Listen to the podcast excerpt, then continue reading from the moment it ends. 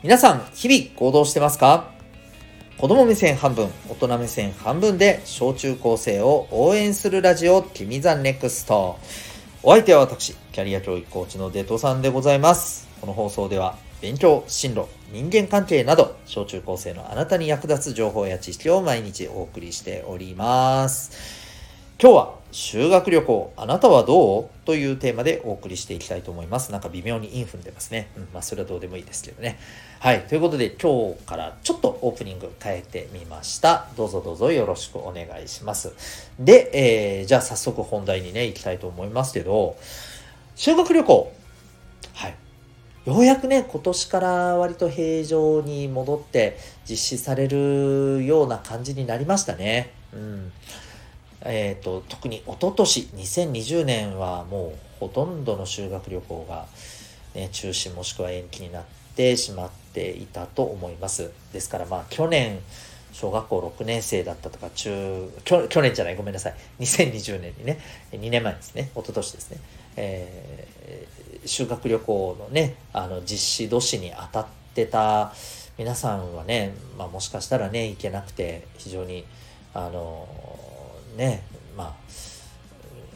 辛い思いをねした人もいるかもしれません。うん、で、えー、ただですねちょっと最近見た記事でああ修学旅行がですね非常に辛いなというふうに感じてる方もまあそれなりにいらっしゃるんだなっていうのがね分かったんですよね。これ実際皆さんどうですか？修学旅行ね、何派ですか？行きたい派、うん、どっちでもいい派、うん、実はあんまり行きたくない派。いかがですかね、うん、行きたくない派の人も結構いらっしゃるんじゃないかなという気がしています。でまあそれ自体は僕全然あのいいとか悪いとか評価されることじゃないと思うんですよね、うん、で、まあ、行きたくない人って、まあ、どんなそうですね気持ちで行きたくないんだろうなっていうのをにちょっとねあの関心が湧いてですねまあ調べてみたんですよね。そうすると行きたくない人の理由ってまあほぼほぼと言っていいのかな、えー、人間関係なんですね、うん、例えばやっぱりあのー、ね嫌な人とグループなんか同じねあの動くグループになりたくないとかですね、うん、あとはなんか修学旅行になんか行ったらすごくなんか普段学校では見えない嫌な部分があの見えたりする人がいたとかですね、うん、あとはその、まあ、なんかやっぱり仲のいいそこまで仲のいい一緒に旅行行って楽しめそうっていう友達がまあいないと。むしろ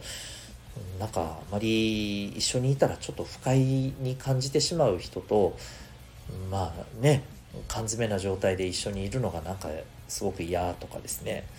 こんな理由がすごく多いんですよ、うん、あとは自分がなんか周りに迷惑かけたりしてるんじゃないかとか。なんかあと自分の、うん、なんか例えば寝てる時のいびきとかさこんなのを周りになんか見られたり聞かれたりして、えー、迷惑になるのも嫌だしそういうのを見られるのも嫌だということとかですね。まああの要するに他人と一緒にいることがゆえいるからゆえのなんかストレスみたいなものがもうほぼほぼ全部なんですね。なるほどなというふうに感じました。うん、で私自身どうだったかなっていうふうに思い出してみるとですね私実はですね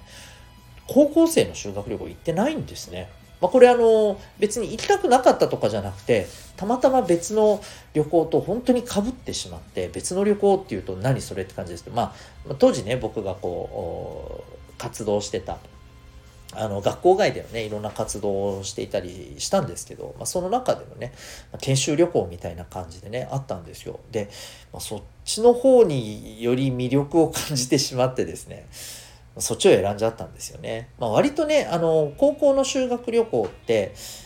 まあ、学校によりけりなんでしょうけれど、あの、僕が行ってた学校ってね、例えば部活動が強いところが割といっぱいあって、で、その時期ね、ちょうどね、その大会があの近かったり被ってたりとかして、で、むしろ、あのそれに向けた練習とかねあるいは大会実際にもうあのスケジュールがかぶってたりとかでもちろん絶対そっちの方を取りますみたいな人も 結構いてですね行かない人割と多かったんですよ。うん、まあだからそんなこんなでねまああの行かない人もいたって別に、うん、おかしくないよねみたいなねそんな捉えられ方だったので、まあ、僕も、うん、いろいろ考えた末にね、うん、修学旅行行かないという選択肢を選んだんですよね。で、まあ、小中ではあのもちろん修学旅行は行ってはいるんですけどじゃどうだったかって言われた時にね、まあ、小学校はそれなりに楽しかった、うん、夜ほぼほぼ寝てなかったですね、うん、で中学校はっていうとねなんかまあ嫌だったわけでもないですけどじゃめちゃくちゃ楽しかったかっていうとうんまあそれなりにっていう感じだったんですよね。あんまりなんかね印象残ってないんですよ、うん、そんなことを考えると修学旅行に僕もそんなにですねなんかすごく良かったなっていう思い出があるわけではないんだなということに改めて気づいてですね。うん、でまああの行きたくないなって思う人思う方が意外と多くてもなんかわかるなという感じはしています。でやっぱそういう人にとってさ行く人は行く人で楽しめればそれでね何の問題もないと思うんですけれどやっぱりそのあまりできれば行きたくないなっていうところをいや行くのが当たり前でしょ。行かないでどうするのみたいなね、うん、そんな感じで巻き込まれていく人ってまあ、結構大変なんだろうなっていうふうにね思ったりしましたね。うん、あるいは例えばね修学旅行そのものはね旅行そのものは好きだけれどもやっぱりなんかね、うんまあ、一緒にグループになった人とかさ、うんまあ、一緒に行ったメンバーとのことで、うん、なんかちょっと今一つ楽しめなかったとかね そんなこともねあったりするんじゃないかなと思います。でで思うのはねやっぱり旅行ってうんまあどこに行くかとかそんな楽しみももちろんありますけど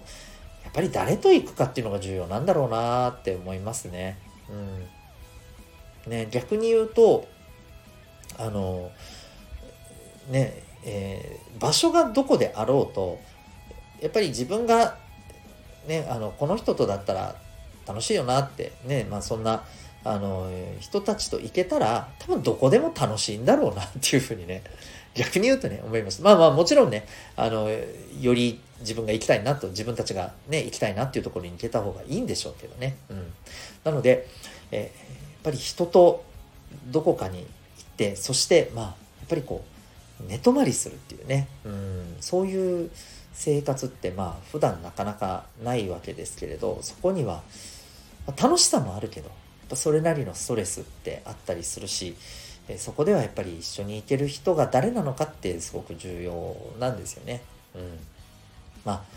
うん、だからこそ、まあ、修学旅行に対してね、何がどうってわけではないんですけれど、まあ、やっぱりね、誰と行きたいのかとか、うん、またはそもそもね、行きたいのか行きたくないのかっていうのを、なんか選べるような自由があってもね、いいんじゃないかななんてね、思っちゃったりしました。うん。まあ、あなたは修学旅行について、えー、どのように思いますでしょうか、えー、ちょっとこの機会にね、考えてみてもいいんじゃないかと思います。ということで、今日はですね、えー、修学旅行あなたはどう？というテーマでお送りいたしました。最後にお知らせでございます。えー、私が運営しております、小中高生のためのオンラインのコミュニティがあります。民学と言います。Zoom と Discord、2つのアプリを入れてもらったらですね、それを使って参加できるコミュニティでございます。え学び、そして交流。まあ、この2つがね、テーマの、えコミュニティですね。で、自分がまあ自分らしくありながら、えゆるーくね、あの、はい、参加できる。で、え一方で参加してね、なんか頑張ったら、実はちょっとご褒美があったりとかね。はい。そんなコミュニティでもあります。興味がある方は、ウェブサイトへのリンク貼っておりますので、ご覧になってみてください。詳しいことを聞きたかったらですね、このウェブサイトから問い合わせフォームもあるので、えー、お気軽にね、聞いてもらっても構いません。ということで、えー、ぜひ興味ある方覗いてみてください。あなたは今日、どんな行動を起こしますか？それではまた明日、学び大きい一日を